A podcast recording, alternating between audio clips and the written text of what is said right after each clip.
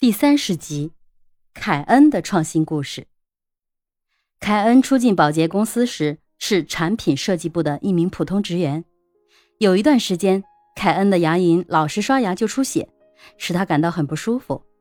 起初，他想可能是自己刷牙时的动作太重了，于是下次刷牙时他就尽可能的动作放轻些，可还是出血。这使他感到恼火，他开始认真的找原因。由于职业的关系，凯恩猜想问题可能出在了牙刷上。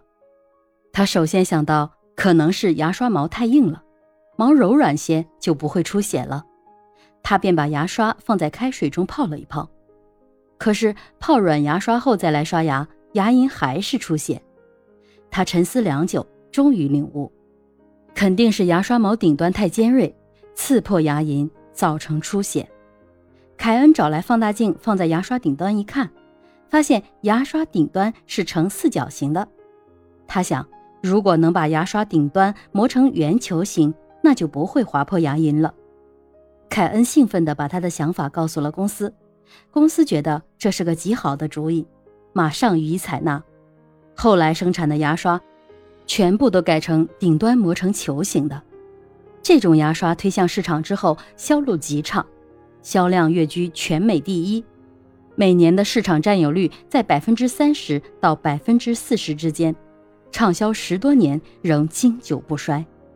凯恩也因其巨大的贡献得到了提升，十多年后他已经成为宝洁公司的副董事长。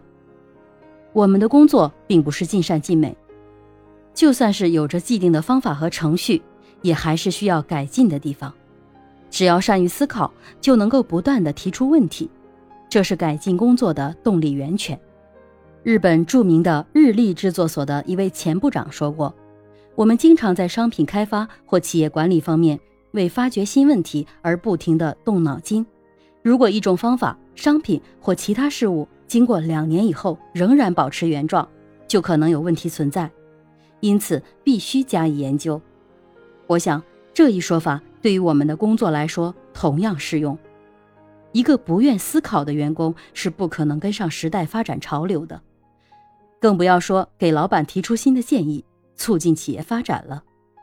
为了能够更好地促进自己的创新能力，员工要养成凡事都要想一想的习惯，不能满足于一知半解，也不能仅仅满足于接受既有的结论。按照下面的思路，你就能找到分析问题的方法。并从工作中发现问题。一是要想别人没有想过的，能够独辟蹊径；二是要勇于想，充分开拓自己的思路，敢于冒险；三是要执着，抓住问题的一个方面去思考；四是不能害怕失败。